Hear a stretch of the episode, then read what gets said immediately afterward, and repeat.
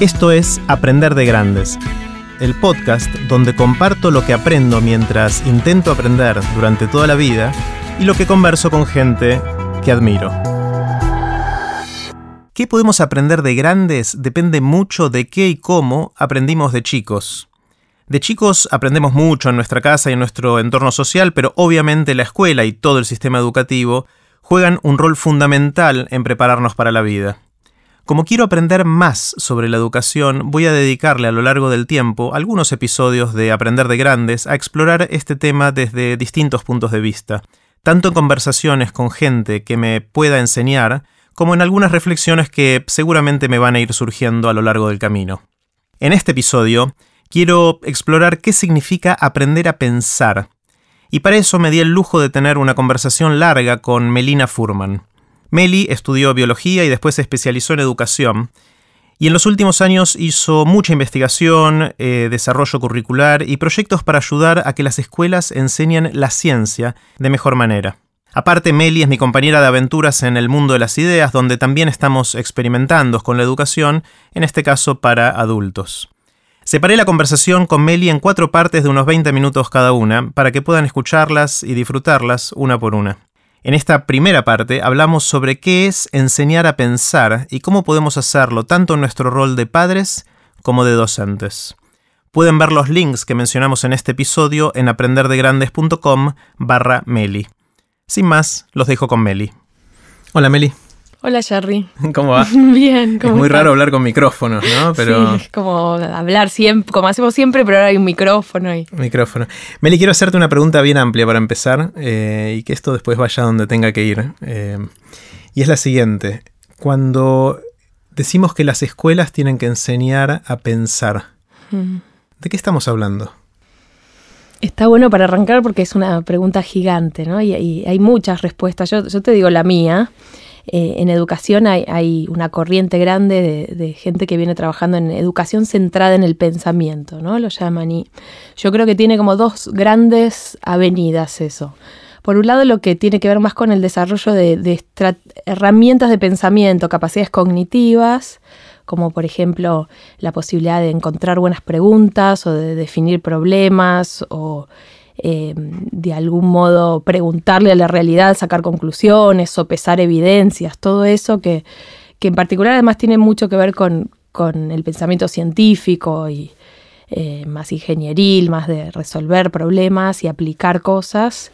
Y la otra gran avenida es la de, la de posicionar a los chicos en el rol de, de los chicos, los jóvenes, ¿no? En el rol de, no de consumidores de información acabada, sino de eh, eh, pensadores intelectualmente activos que hacen algo con ese conocimiento que reciben, que lo transforman, que lo aplican, que lo usan, que, lo hacen relevante para sus vidas.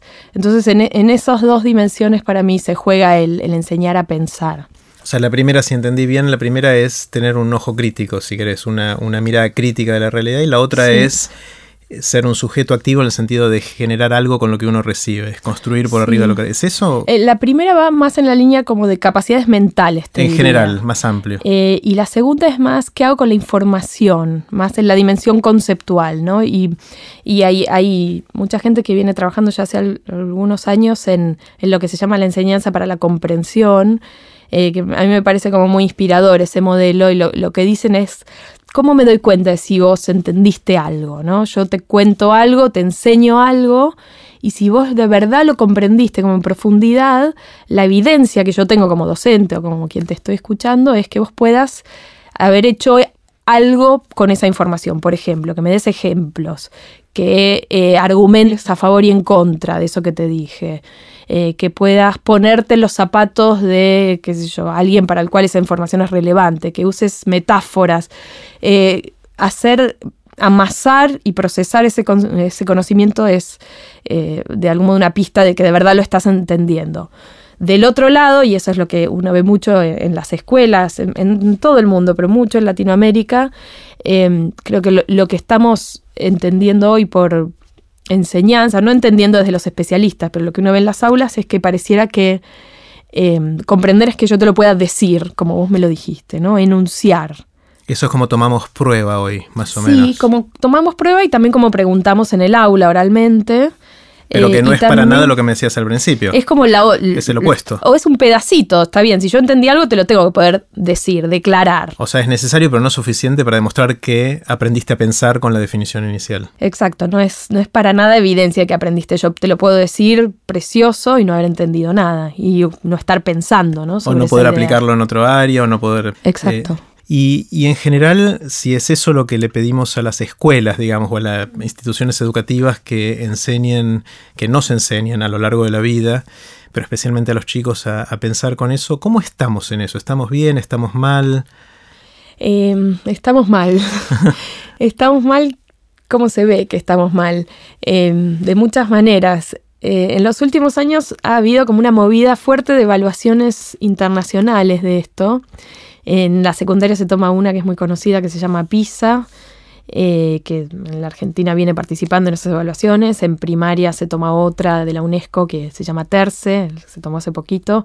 Eh, hay muchas en el mundo eh, que son una manera de, como una ventana para ver, bueno, esto está sucediendo o no. Lo que hay, hay muchas cosas para decir de esas pruebas, pero una que para mí es importante es que cuando uno mira las preguntas de esas pruebas, son preguntas que evalúan si los chicos aprendieron a pensar.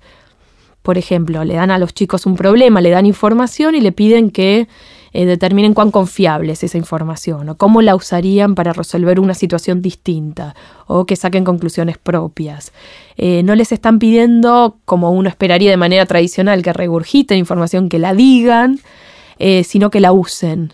Y para mí es como el- eh, la parte de esta definición inicial de qué, implica pensar. O sea que están bien Eh, pensadas estas pruebas, estos tests. Y lo que nos da es que en, en Argentina y en Latinoamérica en general estamos muy, nos da muy mal los resultados de esos tests. Justo ayer estaba mirando los últimos de PISA que fueron, PISA la última fue en 2015, la anterior, pero de la que ya están divulgados los resultados fue 2012.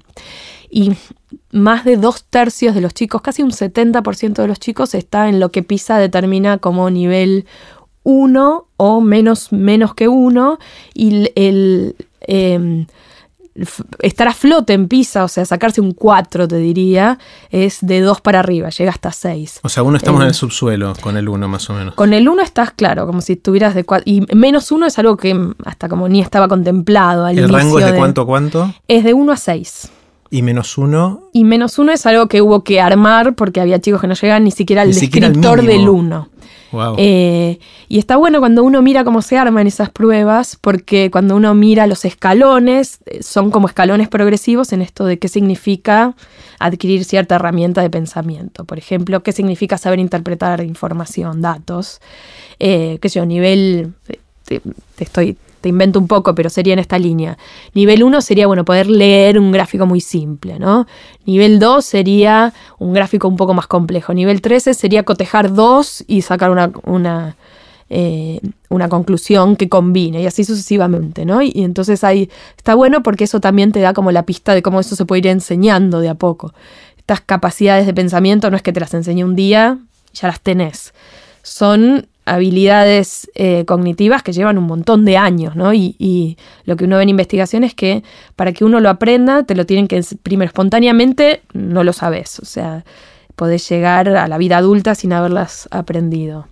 Y lo otro es que para aprenderlas hay que pasarle y pasarle, hay que hacerlo un montón de veces, este, con distintos ejemplos, con distintos contextos.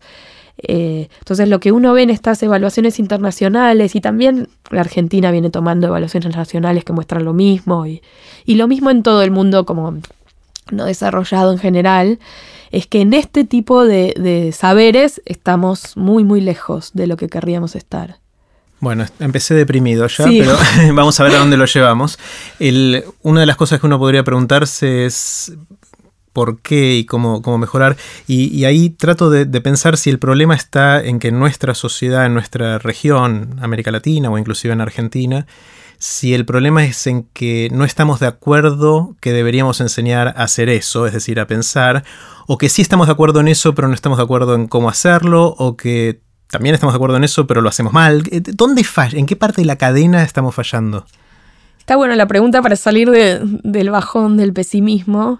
Yo creo que hay una muy buena noticia y es que cuando uno mira la letra escrita, los programas de estudio y el espíritu de qué es lo que eh, dice la comunidad educativa que hay que hacer, eh, dice que hay que aprender a pensar. O sea, si uno mira todos los documentos curriculares, los programas, en todos lados aparece dicho, y, eso yo creo que es una súper buena noticia. Estamos de acuerdo en que este es el camino que hay que recorrer, que hay que enseñar a los chicos a ser curiosos, eh, a ser críticos, eh, a sacar conclusiones propias, a debatir. Todo eso está como súper dicho en la letra escrita, no es menor, y es algo como de los últimos años, hecho bastantes años ya, pero eh, o sea que el norte está, bueno, como que está compartido.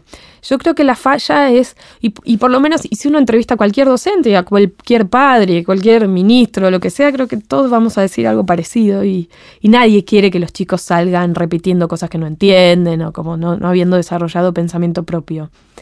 Eh, para mí el hueco está en que es que no sabemos cómo, no es que no se sabe cómo hacerlo desde la didáctica o la investigación, sino lo que no se sabe, creo yo, es cómo lograr que esto suceda de manera masiva en todas las escuelas.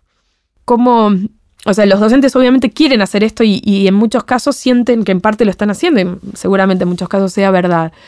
Pero mi impresión de todos estos años de trabajar con profes, de maestros y profes, es que eh, lo que falta son como herramientas muy concretas de cómo se hace y que para, cada área tendrán como especificidades distintas.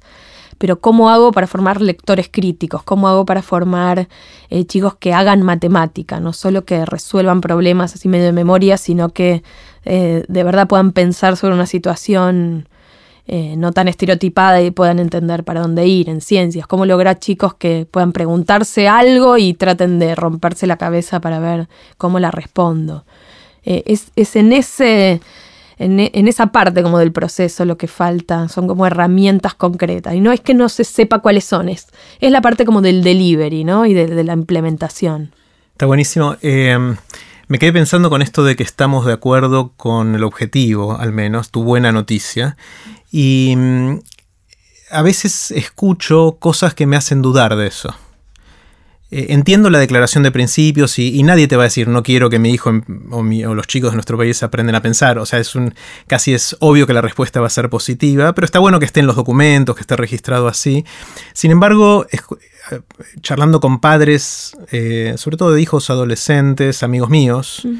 Em, que por ahí los hijos van a una escuela en la cual de repente un día hacen y van a un museo y relacionan cosas de lo que vieron con el museo, después los llevan a no sé dónde y van a hacer trabajo social basado en lo que aprendieron ahí, etcétera, que, que sospecho que va muy en la línea de ayudar a transferir o de, mm. usar las cosas que uno aprendió en otros lugares, que es parte de la definición de, de pensar esos mismos padres muchas veces dicen, che, fui a quejarme el colegio y les pregunté, che, ¿cuándo van a estudiar? O sea, esas cosas siento que suceden, con lo cual no estoy tan seguro que sea consenso absoluto de que hacia ahí tenemos que ir. Y sospecho que muchos de, de mis amigos, o inclusive a veces por ahí yo lo hice también, eh, lo que estamos haciendo es contrastando nuestra propia educación, que hace 20, 30, 40 años pasamos por un sistema totalmente distinto, en el cual éramos envases en los cuales que había que llenar con conocimiento, y ahora estamos con otra cosa y vemos que nuestros hijos no hacen eso y nos preocupa, entonces decimos, uy, ¿será la escuela correcta?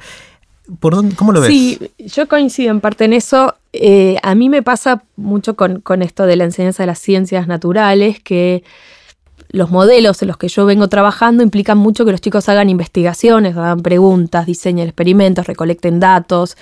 Y después lo que queda escrito en el cuaderno de clase no es un montón de eh, cosas copiadas del pizarrón. Quedan conclusiones, pero no quedan textos recontralargos.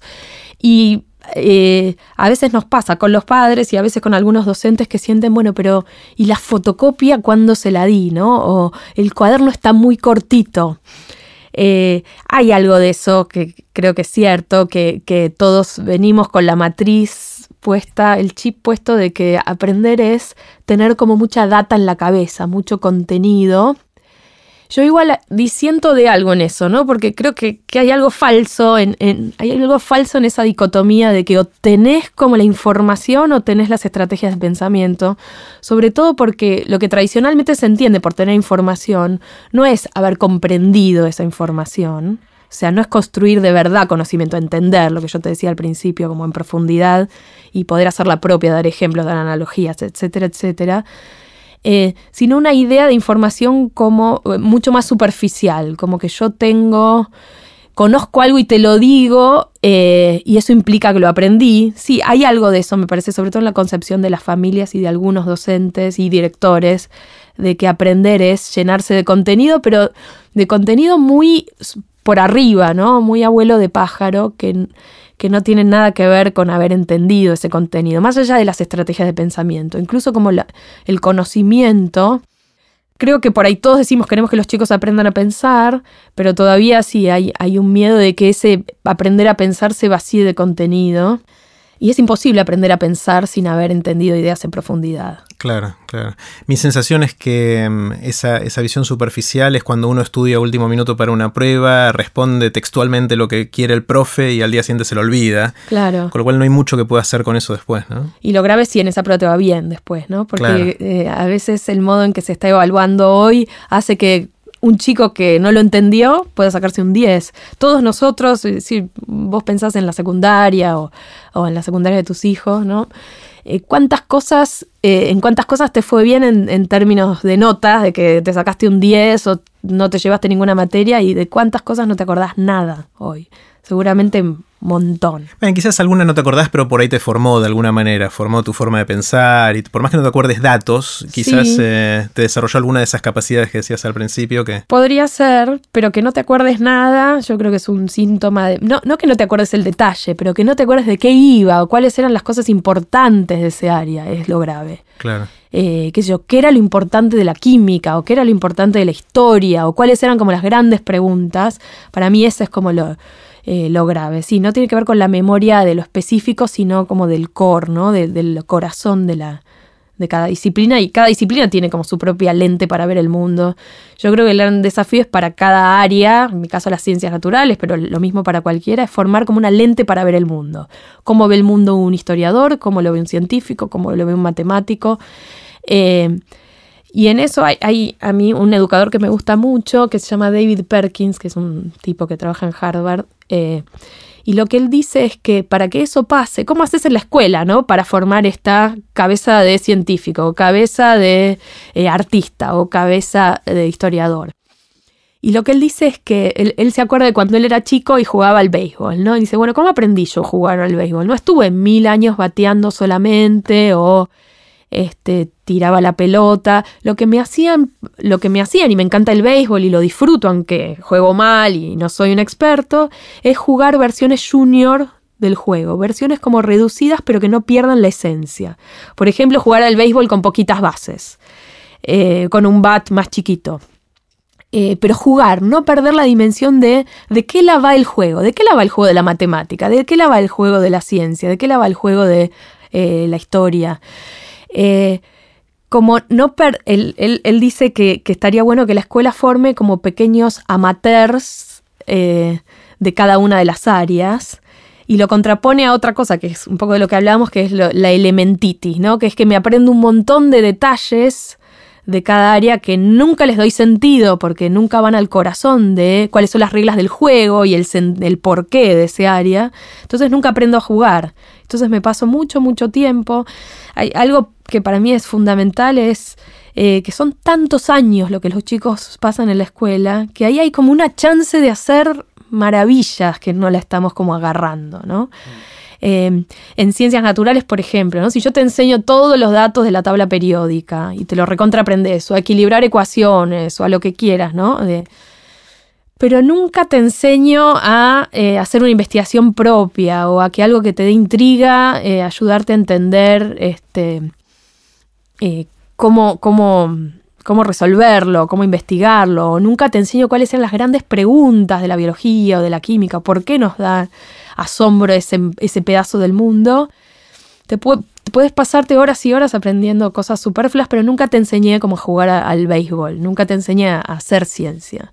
A mí una, una, de las cosas que me está fascinando últimamente es la historia.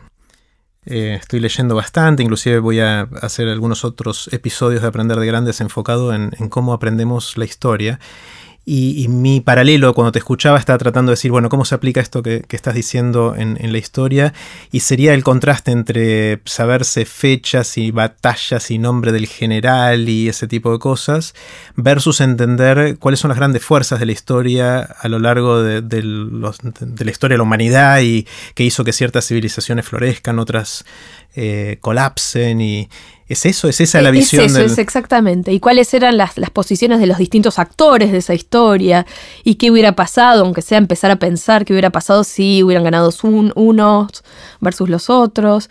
Tratar de ponerte... Y, esto que suena como muy abstracto, eh, es como muy fácilmente aplicable en la escuela pensando, bueno, a ver, en vez de saberte, qué sé yo, en, en los detalles de la Revolución de Mayo. Es bueno, a ver, escribí una carta como si vos fueras Mariano Moreno, explicando qué te desvelaba y por qué una serie de cosas te parecían injustas y cuál era tu visión de la República ideal.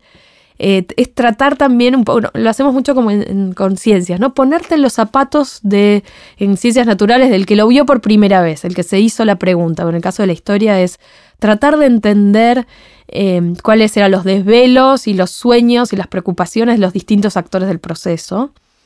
Y también en historia entender también qué eh, cuáles son las evidencias de que las cosas, de que el cuentito fue así o asá, ¿no? No es mi área, no soy experta, pero tratar de entender eh, cuáles son las fuentes que te dicen eh, cómo fueron esos procesos, ¿no? De, ver fuentes primarias, ¿no? Ver cuáles eran los diarios de la época, los registros, empezar como a, vivir un poco más las disciplinas. Hay otros autores que a mí me gustan mucho, son dos antropólogos, eh, Leib y Wenger se llaman, escribieron un libro de, que se llama Cognición situada. Y lo que hicieron los tipos fue seguir a eh, distintas profesiones y, y, sobre todo profesiones que tenían como el modelo aprendiz maestro y tratar de entender cómo aprende uno a ser cocinero o a ser sastre o a ser científico o a lo que sea. Y eh, lo que ellos concluyen de un montón de estudios de caso, está es súper lindo el libro, es que eh, justamente lo que, lo que realmente te enseña a construir esta lente de la historia, de la ciencia, de la matemática, de lo que sea, es un aprendizaje vivencial donde vos vivís las prácticas auténticas de la disciplina.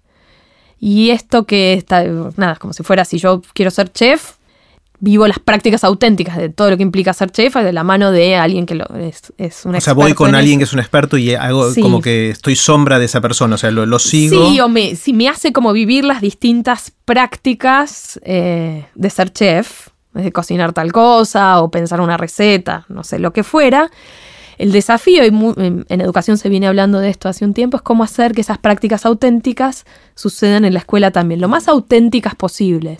Y hay pistas en ese sentido. Lo que yo te decía es, bueno, enseñar matemáticas desde el punto de vista de hacer matemáticas implica que los chicos, guiados por el maestro, no será un matemático profesional, pero la verdad es que no importa, eh, tengan que resolver problemas que tienen más de un solo camino para resolverlo y entonces tengan que debatir entre sí cuáles son los mejores caminos para resolver ese problema. Eh, tengan que argumentar por qué eligieron el suyo. Eh, tengan que ver que muchas veces las cosas tienen más de una solución. Tengan que vivir la matemática, vivir la historia, vivir la ciencia. O sea, estamos lejos de eso, pero hay como mucho desarrollo desde la didáctica en esa línea que para mí eh, yo no lo, no lo veo tan lejano. De nuevo, hay escuelas que lo hacen y después por ahí el padre siente que uy, pero no me sabe los nombres de todos los vocales de la, eh, de la Revolución de Mayo. Y no. ¿Tomamos algo? Dale. En los próximos episodios voy a compartir el resto de la conversación que tuvimos con Melina Furman. Si quieren que les avise por email cuando sale un nuevo episodio, pueden suscribirse en aprenderdegrandes.com. Los espero en el próximo episodio de Aprender de Grandes, cuando les cuente lo que aprendo en mis intentos por seguir aprendiendo durante toda la vida y en las conversaciones que tengo con gente que admiro. Chau.